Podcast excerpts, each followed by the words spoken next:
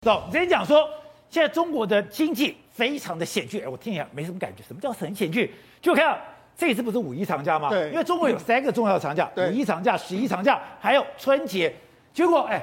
五一长假，我们看到的画面，到处空空如也。没错，这个五一长假从四月三十号到五月四号。那这一次的五一长假，原本呢希望说，哎，这个内需产业，包括说观光旅游业能够起飞。但是你看它目前的状况是，你看在北京车站的这个大厅里面是没有人，空的。各个大重要的机场或者重要的这个这个火车站、高铁站全部都没有人。另外一个，你看这是天安门广场，天安门广场来说，哎，旅客也是稀稀落落。你看几乎是你可以都拍到没有人的这个情形是非常。非常容易的，那你更不用讲，西安的这个兵马俑博物馆也是这个旅客也是相当，连兵马俑都没人。对，那另外一个除了这个之外，还有长城。不论是说什么八达岭啊，或者说什么嘉峪，这个很多地方慕田峪等等的长城，都人都非常非常少。人家说，哎，我几乎是包场的这个地方。你看，你什么时候去长城会看到说几乎都没有人的这个情形？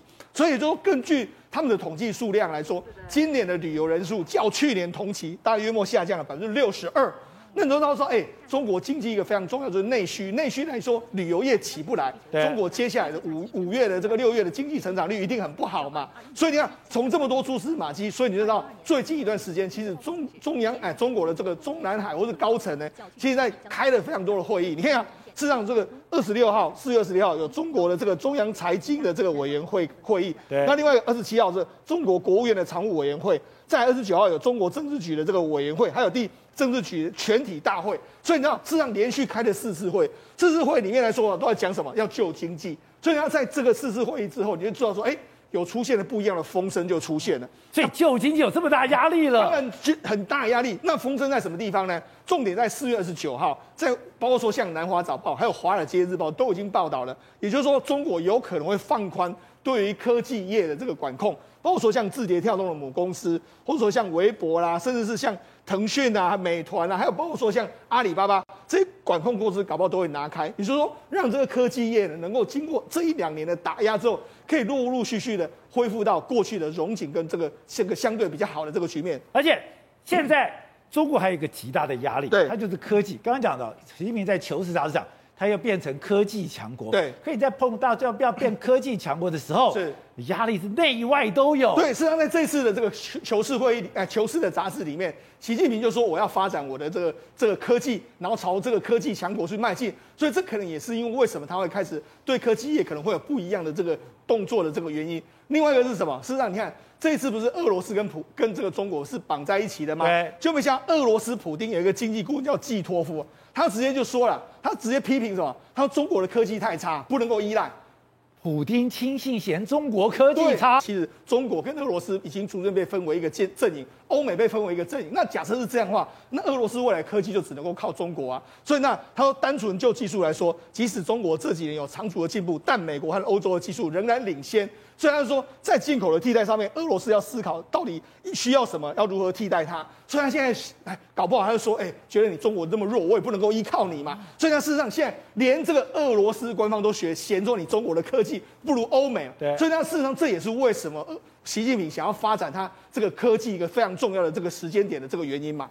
这是根据这个 Financial Times 他说了，他说说他的文章里面说，中国清零防疫政策出现的问题，以及中南海高层的这个斗争。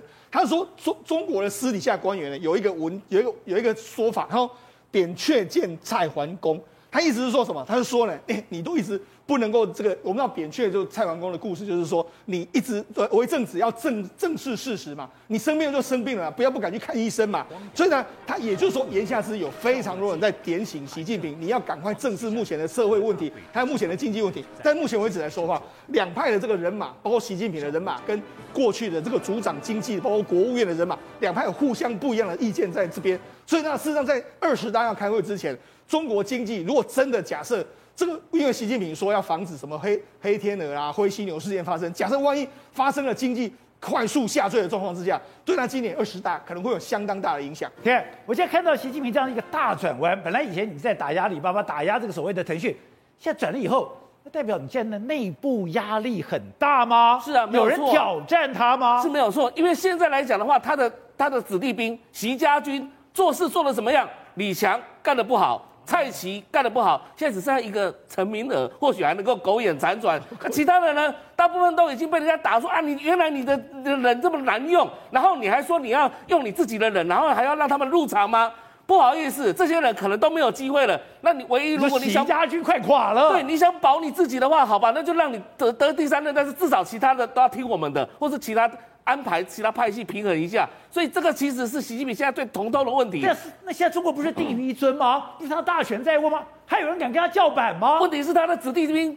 没没办法扶上梁啊，就是说他的子弟兵扶扶不上台面啊，烂泥扶不上墙，对啊，那你扶不上梁啊，所以问题在他的子弟兵的问题，不在他自己的问题啊。那对他来讲的话，我壮士断腕；对他来讲的话，我我只要保住我的位置就好，谁管我的子弟兵？子弟兵其实目的就是要保他以后二十大之后，二十一大他下如果真的下来的时候，还能够确保他永久万寿无疆嘛。所以对他来讲的话，现在最重点还是保住自己的权位，自己的子弟兵，我只要保一两个就好，说不定他现在还有几个几个暗盘在在处理，包含像。刚刚提到陈明尔，竟然重庆市哦，重庆市也是算直辖市哦。到目前为止，它的这个疫情只有一两例、一两例这样的概念了。你跟上海、跟这个北京比起来的话，那么多例、几万例的这几千例的这样的一个东西，那代表说陈明尔做得很好吗？也不是，那是他怎么控制的呢？哎，他的清零的做法就很简单了、啊。哎，没有症状的出来筛，有症状的就留在家里，不要筛。那不是没有没有症作假做到这个地步，就没有症状吗？那其实造假才是真正他们的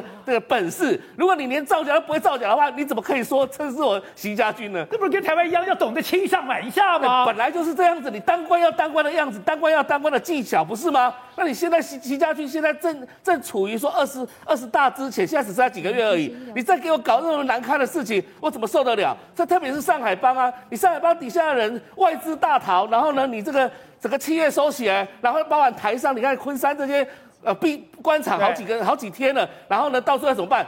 受不了，只能裁员嘛。那裁员的话，就引起那么多的劳工问题，劳引起那么多失业问题，这个习近平真的是受不了。好，对，多好。最近我们看到新华社出现一个非常诡异的状况。之前中共一直不定调说俄罗斯进到乌克兰是入侵，这两个字我绝对不说出来。我说那是一个特别军事行动。但是现在他们居然去专访了乌克兰的外交部长库列巴，而在专访库列巴里面，他就讲哦，他说我们也认为这场战争不符合中国的利益，俄罗斯入侵我国就是当然他讲。可是以前。你怎么会让“入侵”两个字在新华网出来呢？所以新华网把“入侵”两个字借由乌克兰的外长讲出来，这就是一个政治讯号。他转了吗？也不见得转，可是他龙他表示表示了北京当局也可能也受不了，或者他被迫必须要思考要怎么在这个乌克兰或者在欧欧美跟俄罗斯之间，在普京之间，他必须要做出新的态度。他让这个是非常，像非常巧妙的运用啊，因为。说实在的，在这个乌克兰战争发生之后，乌克兰的外长跟中国的外长王毅两个人通过两次电话。战争一开始的时候在三月，接接再再过来在四月谈了一个小时。好，我们只要把这段时间乌克兰外长跟王毅两个人谈话相关的新闻，或者中国国务院所有公布的细节，你都看不到“入侵”这两个字，没有。对啊，他的统一定调就是。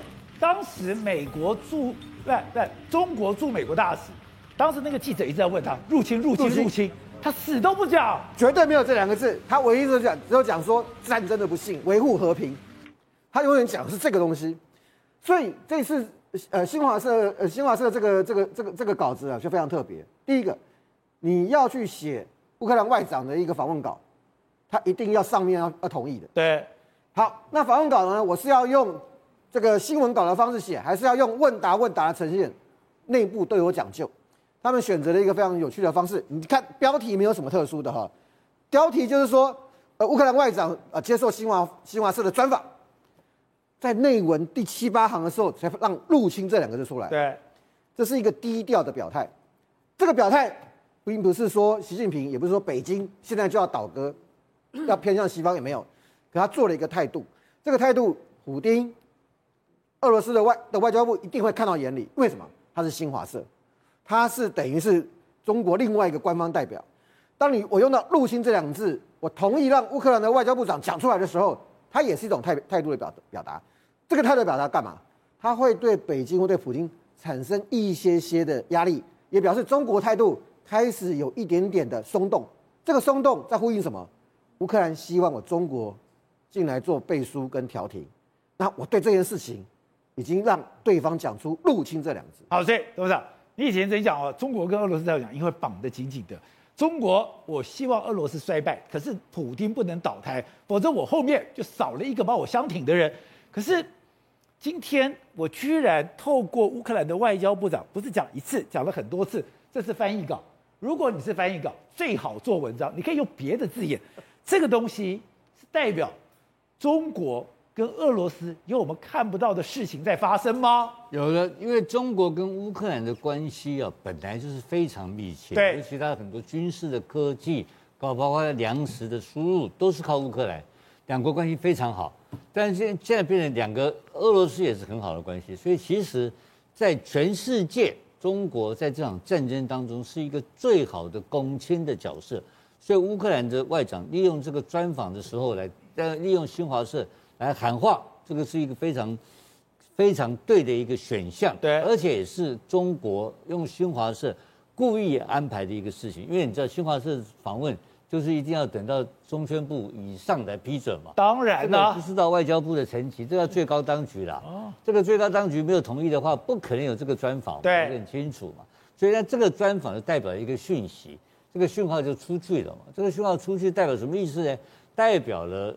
中国的外交系统跟国防系统有可能跟乌克兰保持一定程度的互动跟对话，这个很重要。也就是说，中国已经看到这个趋势不太对劲了，他让你乌克兰带我新华社讲这个话，对，就表示他有意愿介入了，进入介入这个事情了。到目前来讲的话，他有没有介入？他没有介入嘛。因为我很很清楚，还是说现在俄罗斯已经快，你先讲恰到坏处，已经快到那个恰到坏处了。对，就是恰到坏处，那个点快要到了，你知道吧？就是这个，就是我们这个在西方的军事学来讲，它有一个战争的一个最佳的一个战争的一个胜利点。对，那个胜利点呢，俄罗斯已经离开了。哦，他俄罗斯最佳的时间已经过去了。对。所以俄罗斯拿不到比过去更好的谈判条件。对，这两天已经有开始有，普京有放出很多话，也跟好像哪一个国家的领袖在开始对话，同意开始德伦斯基之前的一些条件。对，但是那个条件，德伦斯基已经开始后悔。而且他谈只谈一个吗？不要再制裁我了，不要被制裁怕了。所以这个东西都开始，普京开始软化了。哦，但是普京软化，其实普京没有筹码软化。哦，因为西方在步步进逼。对。所以乌克兰的外长的喊这个话里面的就非常有意义，因为中国在这件事情里面如果处理得好的话，